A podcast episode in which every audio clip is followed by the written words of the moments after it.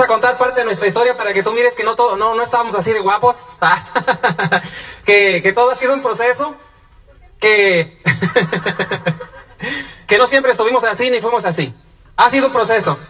Y, y el hecho de contarte hoy nuestra historia es para que tú puedas ver que cualquier persona puede llegar a diamante. Porque creo que, tú- creo que ustedes quieren llegar a diamante, ¿verdad que sí? ¿Sí quieren llegar a diamante? ¿De veras? Entonces esperamos que esta historia nuestra te pueda contar, a mí te pueda ayudar. No vamos a contarla toda completa porque la historia sigue. Vamos a contarte lo más básico de nuestra historia, porque tenemos toda la vida para contarte la historia. Un día nos vamos a sentar en el club de diamantes y vamos a estar hablando de tu historia, de mi historia, que esta es una realidad. ¿Sale? Así es de que dense un aplauso, muchachos. Ok, bueno. ¿Quién está aquí? ¿Quién, ¿Quién fue su primera convención? Ahora, si puede levantar la mano. ¿Sí? Un aplauso para todos ellos. Ok. Qué bueno que están aquí, qué bueno que siguen aquí. La verdad que esperamos que tú puedas ver que tú puedes hacer este negocio y llevarlo a nivel que tú quieras. Vamos a empezar a contar nuestra historia, pero antes quiero que mi esposa te salude y, rápidamente vamos a iniciar esto porque el tiempo corre. Sí, y para nosotros va a ser un honor estar contigo ahorita a esta hora. Con ustedes, mi esposa. Bueno chicos, pues ¿qué les podemos decir? Ya casi todos conocen nuestra historia, ya todos saben, saben de dónde venimos, ¿verdad que la mayoría sabe de dónde venimos? No, sí, mentirosos, aparte algunos. Ya saben, ya algunos han escuchado los, los audios, vamos a contarla a grandes rasgos, uno a veces quisiera entrar en detalles y, y explicarles el porqué de muchas cosas, ¿verdad? Pero la verdad es que pues el tiempo no, no se presta para tanto. Vamos a empezar por eso. Aquí estábamos, dice Tomás que estábamos, que no estábamos tan guapos, pues no sé. Yo siempre fui bonita. Ahí empezamos, así. Yo nací en Durango hace ya casi 46 años. Hay muchos duranguenses ya aquí, yo sé, y hay muchos duranguenses ya teniendo éxito. Felicidades, sigan luchando mis campeones. Ustedes saben que sí se pueden. Y pues vengo de una familia disfuncional, se puede decir, este, de, de padres divorciados. Mis padres se divorciaron cuando yo tenía siete meses de edad. Y pues cada quien agarró su rumbo, cada quien se fue por su lado y, y, pues me dejaron ahí con mis, con mis papás, con mis abuelos. Para mí son mis padres. Ellos me criaron hasta la edad de 16 años, que fue cuando yo llegué a este país. Así es como llegué yo a este país. Así, eh, acababa yo recién de haber llegado cuando esa foto. Tenía acaso un mes aquí cuando, cuando me tomaron esa foto. Aquí todavía estaba extrañando yo, este, extrañando. Sí, ustedes saben, la casa, la, la, la familia, este, todo, ¿verdad? Y bueno, pues así llegamos, así, la verdad, mucha gente dice que, se vino por, por un sueño y que por no sé cuántas cosas. Yo me vine porque ahora sí que no me vine, me trajeron. Un día mi mamá de repente recordó que tenía una hija en México y que necesitaba ayuda en este país y pues arrancó por la hija y pues aquí estoy. Es por eso la razón que yo llegué aquí. Ella tenía un, un- uno de mis hermanos estaba chiquito en ese tiempo, no tenía quien se lo cuidara y entonces se acordó que tenía una hija ya adolescente y pues se fue por la hija adolescente para traerla de niñera. Ni modo. Gracias a Dios porque pues por eso es que estoy ahora aquí. Dios tiene planes diferentes, uno a veces no lo entiende, ¿verdad? Y a veces no le gusta la situación que a uno le pasa, pero pues él siempre sabe por qué pasan las cosas. Entonces, ah, así llegué.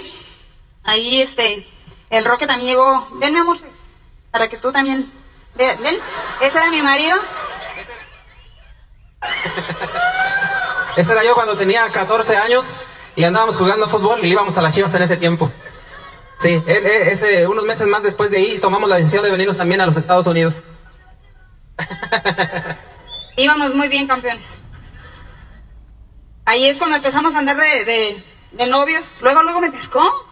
Luego, luego llegando aquí a este país prácticamente a los... A los seis meses. A los seis meses la pesqué, ella me pescó porque mira, no me quería dejar ir. Nos conocimos porque mi, mi mamá y él trabajaban en, en la misma fábrica, en el mismo lugar, entonces pues él se las ingenió para... ¿Cómo le hiciste? Era fácil. Tú sabes que cuando uno quiere indagar, eh, sí, empieza a preguntar. Cuando el producto te interesa, tú preguntas del producto, ¿sí o no? Y es igual como cuando tú vas a dar un plan y muestras el producto, la gente te empieza a preguntar, ¿verdad? Entonces la mamá de ella en la fábrica me empezó a, me empezó a, a- a promover el producto y a mí me empezó a interesar y de esa forma empecé a indagar.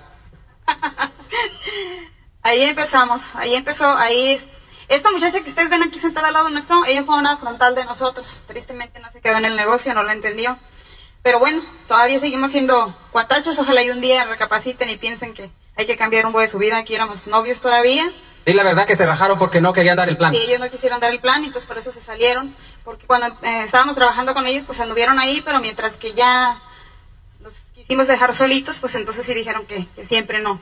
Bueno, cada quien toma sus propias decisiones, ¿verdad? Éramos muy, muy amigos, pero pues eso no tenía nada que ver. Nosotros teníamos un sueño por el cual luchar y pues le seguimos y la diferencia sí es muy notoria. Aquí ya estábamos recién casados, teníamos ¿Cuánto tendríamos ahí que nos habíamos casado? Teníamos como unos ocho meses ahí casados. Sí, estábamos recién. Y estábamos de luna de miel.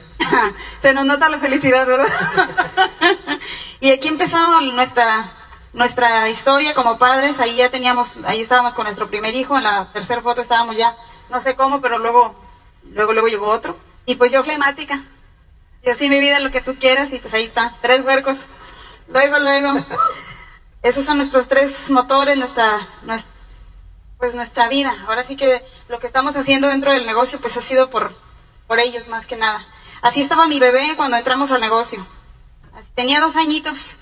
Lloraba como no tienen idea, porque yo nunca lo había dejado para nada, para nada. Yo siempre había estado con ellos las 24 horas.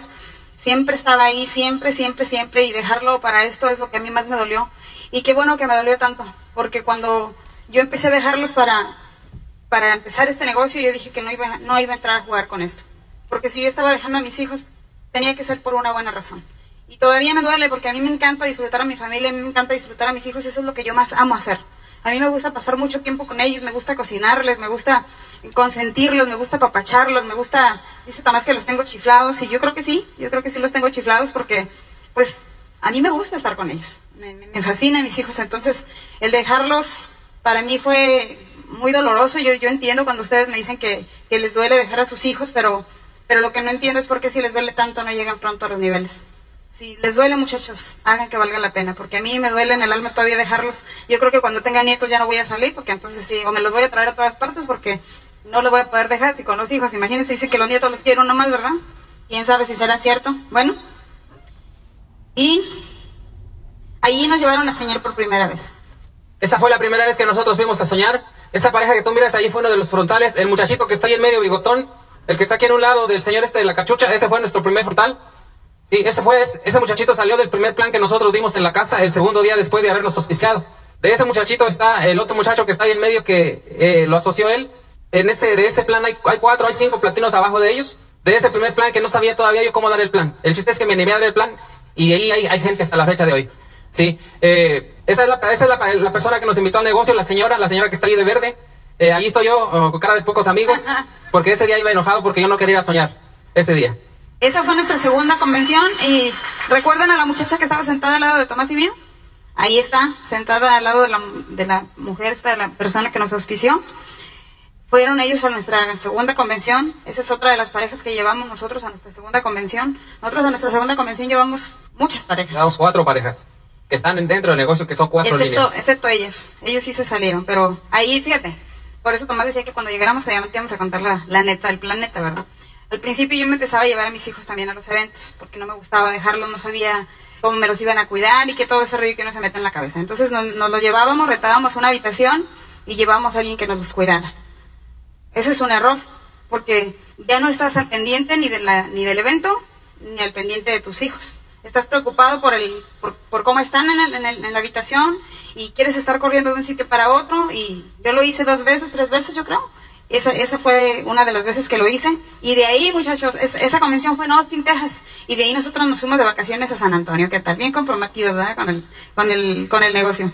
Pero la verdad es que de ahí nosotros ya íbamos con, con pues ahora sí que con muchas decisiones tomadas, ya íbamos con, con muchos planes en la mente pero sí todavía no entendíamos exactamente en qué estábamos metidos, de qué se trataba y todavía sí, acometíamos muchos errores, no crean que son los únicos que los cometen, así es que no se preocupen, van bien. Quiero decirte que la línea de comete muchos errores porque a lo mejor está muy nueva también dentro del negocio. Ese día nosotros lo vimos, pero ese, ese día tomamos una decisión. Ese día tomamos la decisión de que Sandra y yo íbamos a hacer las cosas lo mejor que pudiéramos para tener éxito. Así es de que si tú en tu línea de auspicio tienes gente que no está haciendo las cosas bien, tú lo puedes hacer, tú puedes hacer las cosas diferentes abajo de ti, porque el negocio depende de ti, no depende de tu línea de auspicio. Te pusieron en un buen lugar, te pusieron en un buen ambiente. Todo depende de ti, qué es lo que tú quieres hacer. Y de ahí partimos, de ahí corrimos, de ahí ya empezamos a, a, andar y pues hacer el negocio. Ahí fue una, una libre empresa. Como pueden ver, pues no me vestía como me visto ahora y tampoco traía el pelo como lo traigo ahora y tampoco traigo, bueno, ahí se trae bien muchas libras, así es que Sígale dando. Ok, en esa libre empresa, ahí está otra foto. Sigue dando. Adiós. Ese fue, no sé qué fue ahí, un seminario. Este fue un evento de esos que, que de imagen, salud y belleza, a los que vamos y vamos y salimos y no hacemos cambios. ¿No creen que nada más a ustedes les ha pasado? A mí también. Ese era como, mi- se me hace que mi tercero o mi segundo, no estoy segura. Pero pues yo entraba y salía así exactamente como entraba, con el mismo corte de pelo y con la misma vestimenta y todo, porque no, no estaba tan dispuesta a hacer muchos cambios. Hasta que un día me cayó el 20 y dije, bueno, pues yo creo que hay que mostrar lo que verdaderamente es el negocio, hay que dar la imagen que verdaderamente debemos de darle y es cuando yo empecé a investigar, empecé a capacitarme, empecé a ver qué era lo que me iba de acuerdo a mi cuerpo, qué era lo que cómo era que debería de cortarme el pelo y fue cuando yo empecé a hacer cambios, pero si ustedes pueden ver en platinos, pues todavía yo andaba con el pelo así, todavía no me vestía adecuadamente, todavía no sabía muchas cosas, no sabía qué hacer. Ese, ese fue nuestro primer viaje de platinos a las Bahamas en una promoción que hicieron en la organización. Este, en esa, yo recuerdo muy bien que en esa, en ese viaje de las Bahamas nosotros íbamos solos porque no iba una línea de auspicio. Sí, nosotros nos sentíamos solos porque donde quiera todos andaban con sus grupos. Y yo recuerdo bien ese día que ahí fue donde empecé a ver que Mayol y Wendy también estaban ahí. Y Sandra empezó a hablar un poquito ahí con Wendy, y luego empezó a hablar con María Gobea y empezamos a conocer las personas porque nosotros era, era, era, apenas acabamos de llegar a Platino. Ese viaje fue de Platinos, en ese viaje nosotros ya estamos calificando como Esmeraldas, sí, y nos sentíamos solos porque cuando tú vas solo a un viaje, pues no sabes, no conoces a nadie, no conoces a nadie y pues te, te, sen- te sentías solo. Ese día le dije a Sandra, ¿sabes qué, Sandra? Para el próximo viaje que hagan en la organización, nosotros vamos a traer personas con nosotros. Y efectivamente, después hubo otra promoción, después llevamos muchas personas con nosotros al 25%. Nuestro reconocimiento de Esmeraldas, este reconocimiento de Esmeraldas fue en Dallas, Texas, en el centro de Dallas, en La Bola, ¿sí, verdad? La Bola. ¿verdad? Parecíamos, Sí. Ahí fue cuando nosotros llegamos a Esmeralda, 20, 18 meses, 6 meses, nuestro reconocimiento allí en Dallas, Texas. Como ven, pues sí, se, ha batallado un poquito para evolucionar, ¿verdad? Porque a veces uno en, la mente no se cree muchas cosas y es por eso que yo les hablaba hoy en la mañana de, capacitar tu mente y de creértela y de, y de verte de una manera diferente y de visualizarte y de sentirte ya de esa manera, porque ustedes pueden mirar la diferencia de esas fotos a lo que ahora somos. Y no solamente físicamente, muchachos, interiormente, mentalmente uno cambia, uno crece, uno se estira, se expande, porque necesitamos eso para ayudar a las personas.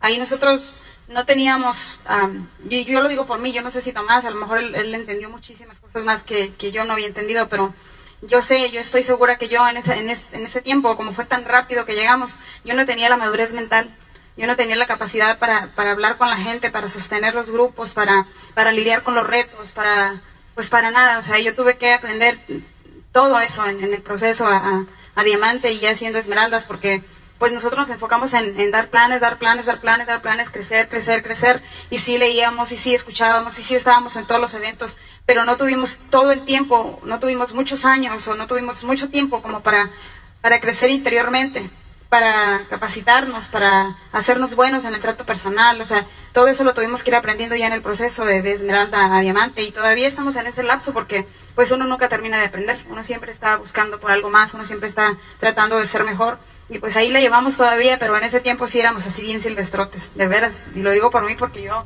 cosa que, que decía, o sea, era siempre para herir porque pues yo no sabía qué haría la gente, yo no sabía que lastimaba a la gente, por- porque yo soy de las personas que, o era, de las personas que hablaba las cosas sin importar nada, o sea, cómo tú te sientes, como si yo te lastimo ni nada, porque pues como eran cosas que a mí no me lastimaban, yo, so- yo sentía que a las personas tampoco las lastimaban. Y tuve que ir aprendiendo en ese lapso, pues a crecer, a madurar, a saber que estaba ofendiendo, que estaba dañando, que estaba lastimando. Así es que ustedes no se preocupen, si están en ese proceso, está bien. Lo único es que yo les pido es ah, analícense, autoanalícense y vean si están batallando un ratito por ahí con la gente, si están batallando un ratito por ahí para que la gente se les quede. ¿Qué es lo que estamos haciendo? ¿Por qué no estamos creciendo? ¿Por qué la gente se está saliendo? ¿Por qué no quieren trabajar conmigo? ¿Por qué? O sea, todas esas cositas váyanse las cuestionando y váyanse pues autoanalizando, porque a veces es más fácil autoanalizarse y uno decir, aceptarse uno mismo, a que alguien nos venga y te lo diga. A veces alguien más viene y te lo dice y, y te enojas y te cierras y ya no quieres hacer cambios. Y sí son importantes los cambios. Pero pues si tú eres así como yo, pues autoanalízate, piensa por qué están pasando ciertas cosas, por qué no estoy creciendo, por qué hay gente que no quiere estar conmigo. Cuando es uno o dos, pues está bien, pero cuando son más, hay que ver qué es lo que estamos haciendo. Entonces, autoanalizarnos y, y crecer y cambiar. Para eso tenemos un tremendo sistema de capacitación. Ok, hoy estamos aquí hablándote de nuestra primera charla como diamantes. Eh, yo quiero regresar un poquitito a la historia. Yo vengo del estado de Guanajuato, hay guanajuatenses aquí. Si hay o no hay, si no hay, quiero auspiciarlos. Sí, yo vengo del estado de Guanajuato, un pueblito donde la gente se dedica, donde la gente se dedica al campo, donde la gente se dedica a sembrar. En mi pueblo hay mucha gente todavía que, que trabaja con la yunta de bueyes, con la yunta de mulas o de burros. Yo recuerdo que cuando, mis recuerdos son que a la edad de 7 años mi papá ya me llevaba a sembrar maíz y frijol. Mi papá en aquel tiempo tenía dos yuntas. Sí, sí, sí me explico con la palabra yunta. ¿Sí saben qué es eso? Porque en Durango dice que tronco, yo, para mí un tronco es un tronco de un árbol. Entonces, yo recuerdo que la, que la yunta de bueyes iba abriendo el surco y yo me, me metí en medio sembrando con dos botes de tres litros. Maíz, frijol y sembrando. Y como la yunta de, la yunta de, mulas camina muy rápido, me alcanzaba. Y yo dejaba pedazos sin echarle semilla y después cuando salía mi papá me regañaba. De ahí vengo, vengo donde, donde aprendimos a, a esquelitar, no sé si se identifican qué es la palabra esquelitar, la palabra segundar, la palabra era regar el maíz, el frijol, los chiles, donde se siembra todo eso. Eh, vengo donde se van a cuidar vacas, donde hay que juntar vacas, calentar los taquitos esos doraditos allá en el cerro. Sí, ¿sí saben todo eso? ¿ah? Okay. Vengo donde se, se, escuchaba el Porfirio Cadenas a las 8 de la mañana. No sé si se acuerdan de eso algunos señores. ¿Sí, sí se acuerdan? Vengo donde a mediodía salía el Calimán. Sí, sí, sí, sí, el Calimán, ¿verdad? Chucho el Roto, ¿se acuerdan de esa? Eso de tres patines, ¿se acuerdan también de tres patines? Vengo donde la gente se compraba el libro vaquero. A mí me gustaba mucho ver el libro vaquero, leer el libro vaquero. Algunos de ustedes también tenían ese hábito. Eh, también me compraba la revista del semanal. No sé si se acuerdan de esa revista. El semanal, todavía la ordenan algunos. sí, vengo de todo, de todo, de todo eso. Sí, eh, en el 1985 eh, de, le dije a mi papá que me quería venir a los Estados Unidos. ¿Por qué venirme a los Estados Unidos? Me vine a los Estados Unidos porque yo miré que en la casa éramos 10 de familia y para que una, una persona te dé de comer o te vista en el campo es muy difícil. Mi papá siempre, siempre tuvo, tuvo tiendas y hasta la fecha de todavía tiene una tiendita. Nos ponía a trabajar, vendía maíz, compraba maíz, o sea, siempre estaba buscando la manera de, darnos lo mejor. Pero yo miraba las frustraciones de él, más cuando se tenía que comprar los 10 uniformes cada año, cada año, 10, pares de zapatos. Entonces, como yo miré que, llegaban de acá de los Estados Unidos a, en trocaos, llegaban con una troca eh, tomando esa, esas cositas que amargan, con sus canciones, y digo, oye, como que está bueno en los Estados Unidos, quemando llanta ahí alrededor de, la, de, las calles de tierra. A mí se me prendió la idea, ¿sabes qué? Pues si esos camaradas les tuvieron éxito en los Estados Unidos, pues yo también me voy. Llegué a, a la ciudad de Dallas, Texas, en abril, llegué eh, en abril de 1985, la ciudad de Dallas, Texas, me puse a trabajar en una fábrica de ventanas por ocho meses, me salí de esa, de esa, de esa fábrica de ventana porque no me gustó, me pagaban 3.65 por hora, 3.65 por hora, me sacaba 115 dólares a la semana, me cobraban 20 de RAI, 20 de renta y 25 para la comida, entonces eran cuánto, ¿cuánto era ahí? 65 dólares, ¿cuánto me quedaba? ¿Cuánto? 55 dólares eran los que yo ahorraba por semana aparte de lo que yo gastaba. O sea, yo me ponía a pensar, yo me vine a este país para ganar 115 dólares. Pues no, ya no decía que ganaban 300. Tú sabes que cuando uno le decían allá en México que, que, había trabajos que ganaban 300 dólares, tú te ponías a hacer cuenta cuánto dinero en México. Pero en México no te decían que, ibas a pagar renta, que ibas a pagar RAI, que ibas a lavar tu propia ropa y que ibas a hacer todas esas cosas. Entonces, me salí de las ventanas, entré a un trabajo que fue donde conocí a la mamá de Sandra. Sí, ahí fue donde conocí a la mamá de Sandra. La, la mamá de Sandra ya, ya me, me, empezó a, a, hablar de una hija que tenía, que los 15 años de su hija y que su hija esto y que su hija aquello. Y dije, pues a mí no me interesa nada de eso. Pero una vez que se me ocurre, un, era, un, era un sábado a mediodía, me asomé por la ventana y miré a la hija. Y le fui y le pregunté, oiga, este, ¿cuántos años tiene su hija? Porque se me hizo muy chiquilla, ¿verdad? Me dijo, tiene 16 años, me dijo. ¿Tiene 16 años su hija? Dice, sí. La mamá de ella es un poco mal hablada. Me dice, ¿por qué? O sea, con palabras más, más feas, ¿ah? Le digo, ¿por qué? Le digo, porque allá está afuera, le digo, allá me fijé. Como que ahora sí le interesa lo que usted me platica. Le digo, sígame platicando más. Y así quedó, ¿verdad? Entonces ya, este, me bus busqué la manera de, de, de, sacar el número de teléfono para estar hablando a su hija, ya que su hija era la que cuidaba a su, a su hijo más pequeño. Entonces todos los días le hablaba yo a ella. Todos los días le hablaba, todos los días a mediodía le hablaba, a todas horas le hablaba. Había veces que se le quemaban los frijoles por estar hablando conmigo. Llegó, llegó el tiempo, fuimos novios seis, siete, ocho meses. Ocho meses, ocho meses fuimos novios. Y, y, re, y, recuerdo que la noticia que me dio a los ocho meses fue, eh, la noticia que me dio es que su mamá se la iba a llevar para México. Porque nosotros ya estábamos haciendo planes de formar nuestro matrimonio y a la señora no le gustó. Primero andaba de, ¿cómo se dice? Promoviendo el producto y luego ya después no le gustó. Entonces, le dije a Sandra que si, que si ella quería que formáramos nuestra familia, que formáramos nuestro hogar, ella aceptó. Fuimos de chismosos y le dijimos a la suegra y la suegra se la llevó para México. Total, se la llevó para México, me la quitó. Quería que contara la verdadera historia, pero hay muchas más, ¿verdad? Entonces, total, se la llevaron para Durango. Y me dijo, ¿sabes qué? Le dije, ¿sabes qué? Yo voy a ir por ti. Dice, ¿qué vas a ir si ni sabes dónde estoy? Le digo, sí, sí voy a ir. Y los cuñados, los cuñados y, y su mamá me dicen, ¿qué vas a andar yendo tú? Puras mentiras. Le hablé a mi papá esa misma tarde y le dije, ¿sabe qué, papá? Este, voy a ir para México. Voy a ir para México y porque quiero casarme. Le digo, yo, yo no sé si usted me puede apoyar y quiere apoyarme. Le cuenta con lo que tú necesites, me dijo, ¿qué es lo que necesita? Digo, lo que necesito es que vaya conmigo a Durango para ir a pedir la mano de una muchacha porque me voy a casar. ¿Y, y qué te dijo la suegra? Di la neta. ¿Qué te dijo la suegra? Ah, ok. Las- la, mi, mamá, le- mi mamá me dijo, no, mi hijo, es que no te cases con esa muchacha, ni sabes ni quién eres, tantas que hay aquí en el pueblo. ¿Verdad? Y me echaban a la María.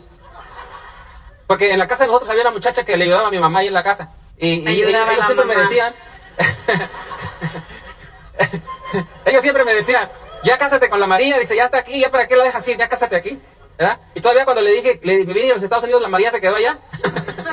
Cuando le dije que me iba a casar con una muchacha que no era de allí, se juntaron unas, unas tías que tengo allí políticas, mi papá, mi mamá, me hicieron un miren, ¿verdad? como si alguien se hubiera muerto, y, me- y a fuerzas quería que, que- que yo no fuera a Durango por la muchacha. Les dije, ¿saben qué? Todos ustedes no pueden decidir en mi vida. Ya tomé una decisión y cuando yo tomo una decisión la respeta a todo el mundo. ¿verdad? O sea, yo no sabía que era colérico en ese tiempo. Yo nomás le dije a mi papá, ¿me va a apoyar sí o no? ¿Va a ir conmigo sí o no? Usted nada más dígame, porque si no yo ahorita me voy. El interés tenía pies, ¿verdad?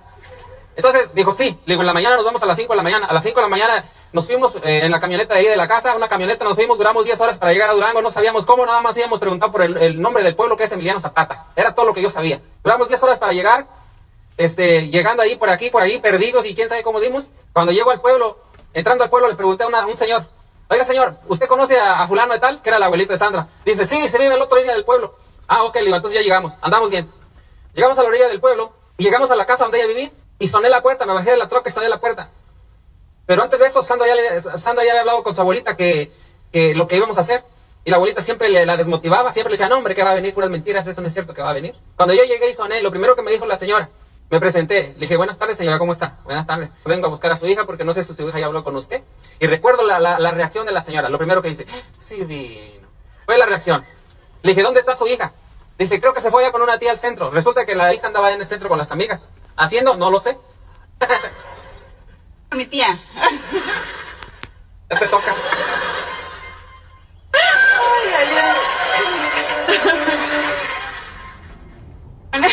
es que ya me habían dicho tantas veces que no iba a ir que ya yo me había hecho la idea de que no iba a ir, pues. Y dije, bueno, pues en lo que se me pasa esta tristeza que me inunda, pues hay que salir, ¿no? Para que se pase más rápido. y andaba yo por ahí con las, con las amigas cuando, yo, yo lo miré cuando él llegó, yo lo miré cuando él se paró ya en la iglesia a preguntar dónde, dónde era que vivíamos. Y dije, chin, sí, vino. ¿Y ahora qué hago?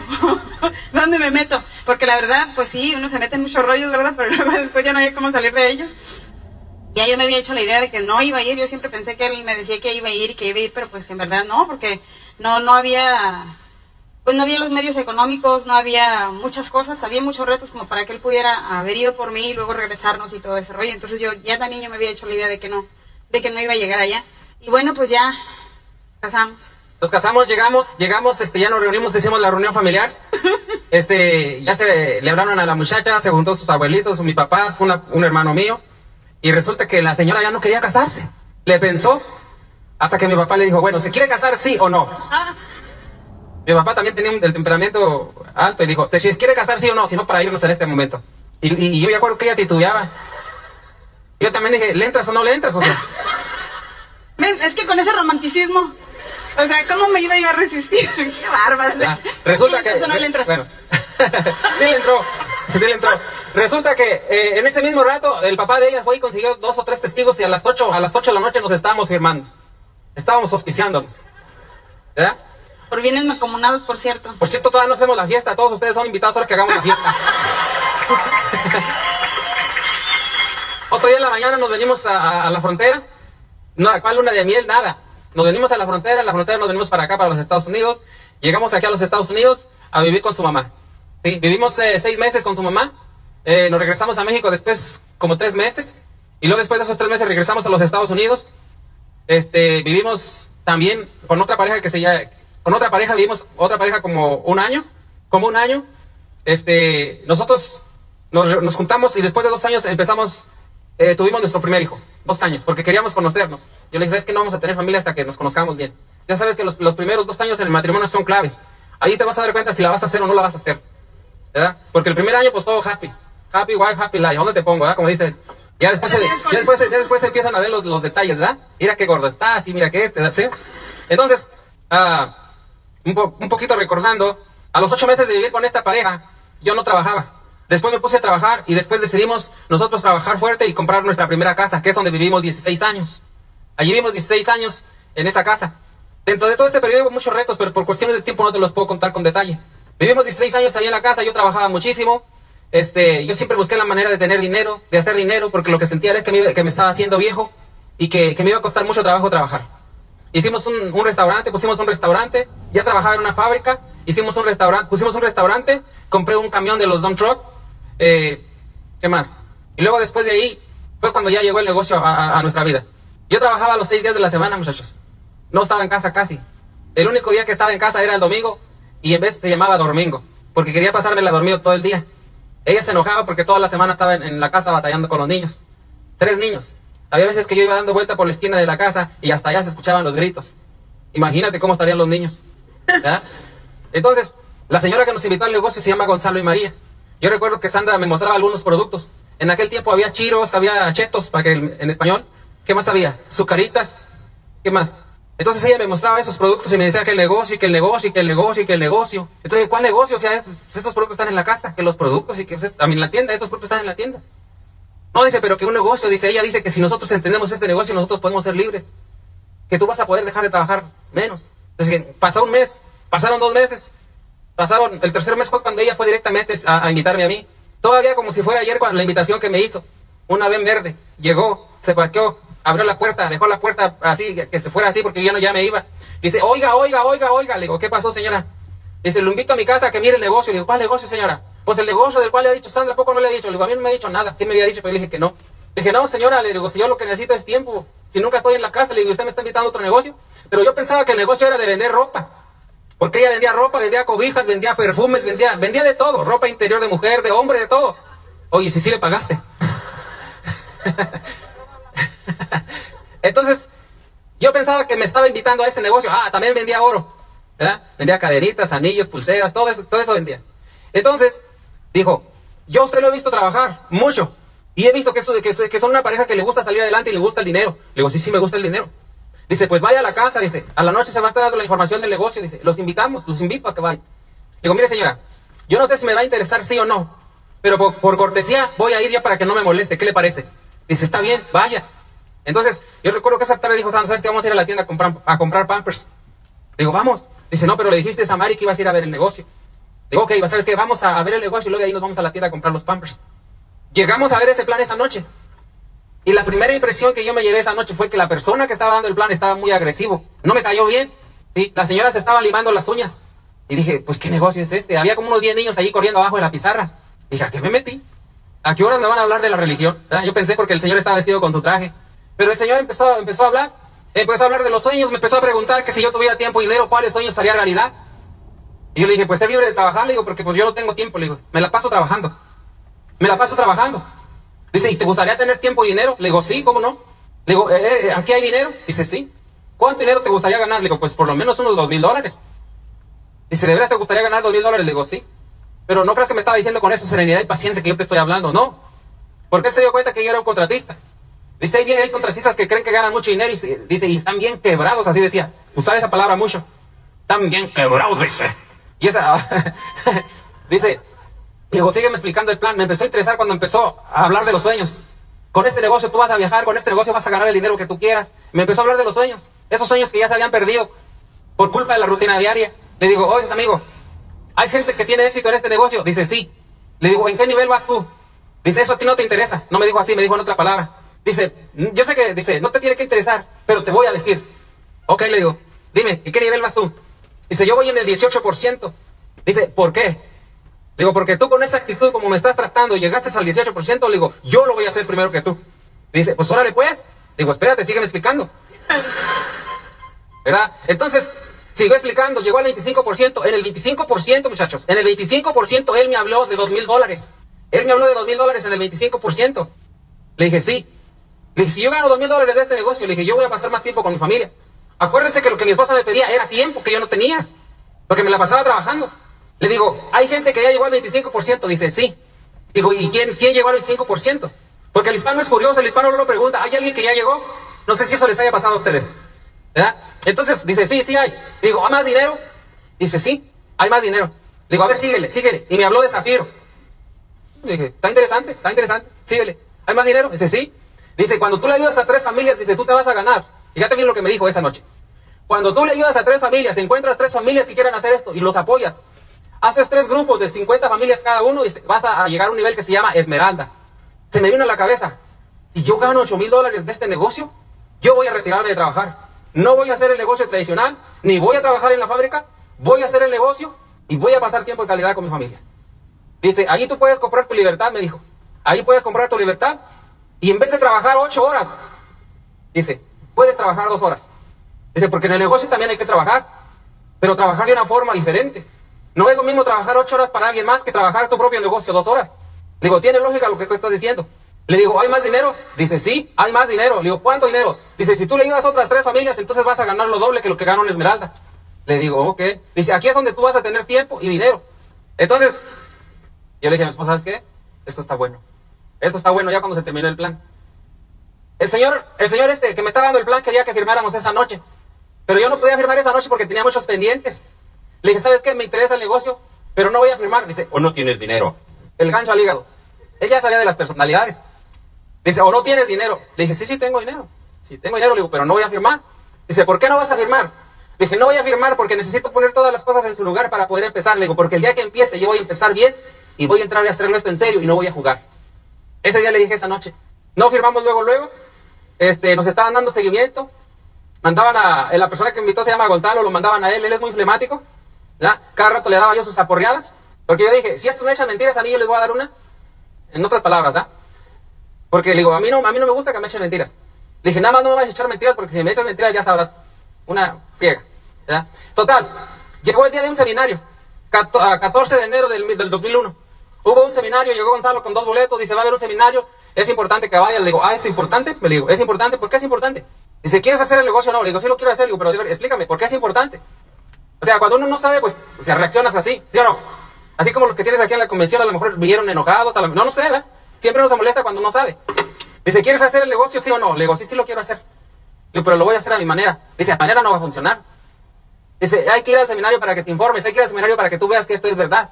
Le digo, está bien, dame el boleto. Dice, no, lleva a tu esposa. Le dije, no, voy a ir yo solo.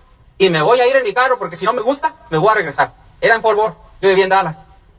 Total, llegamos a ese seminario. Nos, me sentaron casi enfrente. El hombre estaba hablando. El hombre estaba hablando en el escenario de... En aquel tiempo ese hombre que estaba hablando ayer era un rubí. Estaba hablando que eh, lo que había logrado en el negocio a nivel de rubí cómo hacer el negocio. Pero a mí lo que, me, lo, que, lo que más me llamó la atención fueron los reconocimientos. Por eso es muy importante que la gente no se salga en los reconocimientos. Porque los reconocimientos tú vas a poder ver otra persona que puede llegar y que te puede decir que tú también puedes llegar. Iba, iba subiéndose una señora al escenario que apenas podía subir. No recuerdo su cara, pero era una señora que batallaba para subir. Y le hicieron, como dice, le, aplaudieron como tú no tienes idea. Y acuérdate que el hispano está, está, ¿cómo? Está deseoso de que le aplaudan y de que le reconozcan. Yo miré a esa señora que estaba cruzando al 18%. Vamos a darle la bienvenida a este escenario nuevo, 18%, y hagas de cuenta que llegó a diamante. Dije, si a mí me van a aplaudir al 18%, yo lo voy a hacer, aunque... ¿Ya? ya total, se acabó el seminario, no me acuerdo de la historia, no me acuerdo de nada. Lo que, lo que me dejó, lo que me dejó anonadado ese día fue el reconocimiento de esa señora. Llegué a la casa, y todavía recuerdo que Sandra estaba parada en la puerta y estaba así. Ya ves cuando la señora está enojada te quiere decir algo, le es así, ¿verdad? Dice, ¿cómo te fue? Le digo, bien, le digo, Sandra, esto está bueno, esto está bueno, esto está bueno, nosotros lo vamos a hacer, nosotros lo vamos a hacer, nosotros lo vamos a hacer. Dice, ¿qué traes? Pues, ¿qué tomaste? Le digo, no, esto lo vamos a hacer, esta señora no me puede ganar a mí, esta señora no me va a ganar a mí. Y como ella no sabía, dice, ¿cuál señora? Dice, ¿cuál señora? Por eso la importancia de que siempre llevemos a la pareja, porque ella no entendía, ¿cuál señora? ¿Cuál señora? Entonces le dije, ¿sabes qué? Esa señora a nosotros no va a ganar, no me va a ganar, no me va a ganar. Le digo, le hablé, le hablé a Gonzalo, le dije, ¿sabes qué, Gonzalo? Ven, mañana te quiero ver aquí a las 7. ¿Puedes estar a las 7? Sí. Ok, le digo, le digo, quiero que me des el plan, quiero que me expliques cómo se hace eso. Dice, voy a llevar a fulano y tal. No, yo dije que vengas tú, yo no quiero a nadie más, yo quiero que vengas tú. Total, el Gonzalo no daba el plan. Le digo, ¿me vas a dar el plan sí o no? Dice, sí, bien, yo te doy el plan. Él se puso en una pizarra, puso su pizarra, empezó a dar el plan, hizo un rayadero, no le entendí nada. Total, que él es un, él está muy blanco, tiene, su piel es muy blanca. Empezó a dar sudando parejito, al terminar terminó con la cara negra de todo el pueblo de los crayones. Y luego, dice, y si tú empiezas ahorita, te voy a ayudar yo. Le dije, no, hombre, tú a mí no me puedes ayudar en nada. Le digo, ¿qué es lo que yo tengo que hacer? Dice, tienes que llenar una forma como esta, hablar a la corporación y registrarte. Le digo, ya está abierto ahorita. Dice, ahorita está abierto. Le dije, tráeme la aplicación, yo mismo la voy a llenar. ¿Cuál es tu número de IBO? Allí leí que decía un número de IBO. Le dije, ¿qué quiere decir esto? Es que es la persona que te va a invitar. Ok, ¿cuál es tu nombre? A mí, ¿cuál es tu número? No, pues hablar, digo, ok, ¿cuál es el número de la corporación? No, pues tal, un 800 253 6500 me dijo, tal, lo recuerdo. Digo, ¿sabes qué? Le digo, tráeme el teléfono, ahorita vamos a registrar nosotros. Dice, ¿a poco te vas a registrar? Le digo, ¿a poco sabes cómo? Le digo, no, pero yo te investigo. Ya nos registramos, nos dieron el ID, el ID en ese rato. Le dije, ¿qué es lo que yo necesito para hacer este negocio? Dice, necesitas una pizarra como esta y un perfiles para empezar. Le digo, ¿y de quién es esa pizarra? Le digo, esa es mía. Le digo, pues véndemela, no te la puedo vender. Le digo, ¿por qué no? ¿Por qué no me la puedes vender? Dice, porque entonces, ¿qué, ¿en qué voy a dar el plan yo? Acuérdate que no dar el plan. Pero como, es, es, es, es emblemático, le dije, ¿sabes qué? No te estoy pidiendo permiso, trae dinero, Sandra, págale la pizarra, págale el perfil, esa es mía. Y ya dijo, bienvenido al negocio, campeón, te voy a ayudar. No, le dije, tú a no me puedes ayudar en nada. Otro día dice, ¿sabes qué? Dice, ¿qué vas a hacer dentro del negocio? Le dije, ya estoy dando el plan. Otro día me puse a dar el plan, senté el muchachito este, todos esos muchachitos y les di el plan, les dije, fírmele aquí. Y le firmaron. No les estaba pidiendo permiso, los, los firmé. Pero ahí están las consecuencias. Es platino, platinos fundadores. ¿Eh? Y de allí nos pusimos a dar el plan, nos pusimos a dar el plan, ¿cómo? No sabíamos. Nos íbamos a dar el plan, yo no tenía traje, me iba a dar el plan en la calle. Yo le decía a la gente, agarraba unas hojas que tú ya ves ahí. ¿Te gustaría ganar dos mil dólares? Sí, ¿haciendo qué? Haciendo esto y esto y esto, ¿te interesa? No, ok, bye. Next. Amigo, ¿te gustaría ver una oportunidad cómo ganar dinero? ¿Haciendo qué? No, pues esto y esto y esto, ¿te interesa? No, pues que sí. Ok, ven para acá. ¿Cuál es tu dirección? ¿Cuál es tu número de teléfono? No, pues este mismo de teléfono, esta dirección. Nos vemos mañana a las 7 y te voy a llevar la forma para que firmes. ¿Eh? ¿Te gustaría ganar dinero? ¿Haciendo qué? Esto y esto y esto, ¿te interesa? Que sí, ok, no, ok, sí, no, que sí, que no. Y el que sigue, y el que sigue, y el que sigue, y el que sigue. En la, en la calle, muchachos, en la calle dábamos el plan. Nosotros no teníamos muchos amigos y los amigos, los pocos que teníamos, que eran dos, no entraron al negocio. Nosotros nos pusimos a dar planes como loco, Lolo, el segundo día de habernos auspiciado. A lo mejor tú puedes pensar, eh, es que ellos tuvieron suerte. No, fueron los planes y han sido los planes los que nos han llevado a donde estamos. Dar el plan y dar el plan y dar el plan y dar el plan. Auspiciamos esta pareja que tuviste en el, aquí. Esa pareja nos trajo a Tennessee. Y como aquí uno a veces le dice a la gente, y es que yo te voy a ayudar. Y me dijo, ¿sabes qué? Tengo unos familiares en Tennessee, ¿cómo ves? dije, ¿en dónde? En Tennessee. Dice, ¿y dónde es eso? Dice, es como unas 10 horas aquí, de aquí. Digo, ah, caray. Dice, y digo, tú me dijiste que si yo me metía me ibas a ayudar. El Lolo me amenazó. ¿Verdad?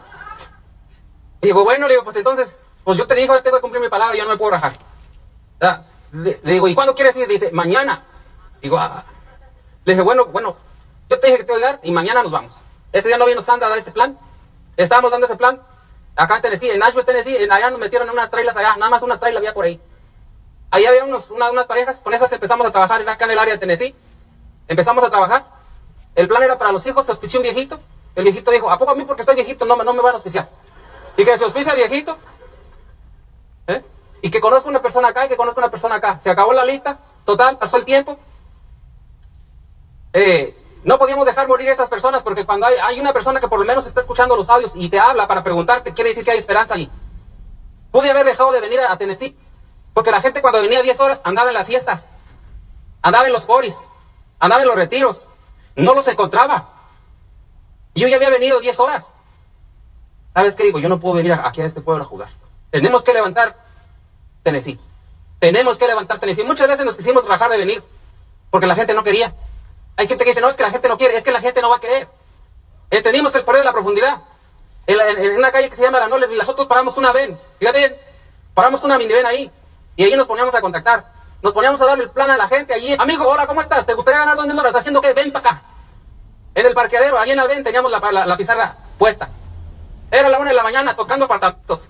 En el parqueadero de los apartamentos, donde se nos pusiera, porque era una decisión levantar Nashville, ya no me podía rajar. Tenía que hacerlo. Y gracias a Dios, bendito sea Dios que de esa línea hay mucho 25%. Bendito sea Dios. Lo único que yo te puedo decir, en este negocio tú puedes ganar el dinero que tú quieras. Yo no puedo creer, muchachos. Yo no puedo creer que tú no puedas ver la grandeza de este negocio. Y si tú estás corriendo el negocio, felicidades.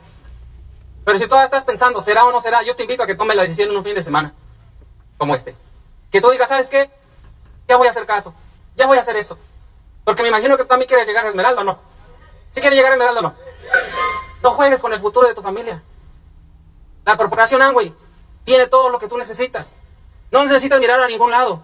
Lo único que tú necesitas ver es hacia dónde vas, ni mirar hacia los lados ni hacia atrás. Tú mira hacia dónde vas porque el negocio depende de ti. Te pusieron en tierra fértil. Todo va a depender de ti. El negocio es de ti para abajo, no es de ti para arriba. Es de ti para abajo. Nosotros tuvimos una línea de auspicio que nunca fue perfecta.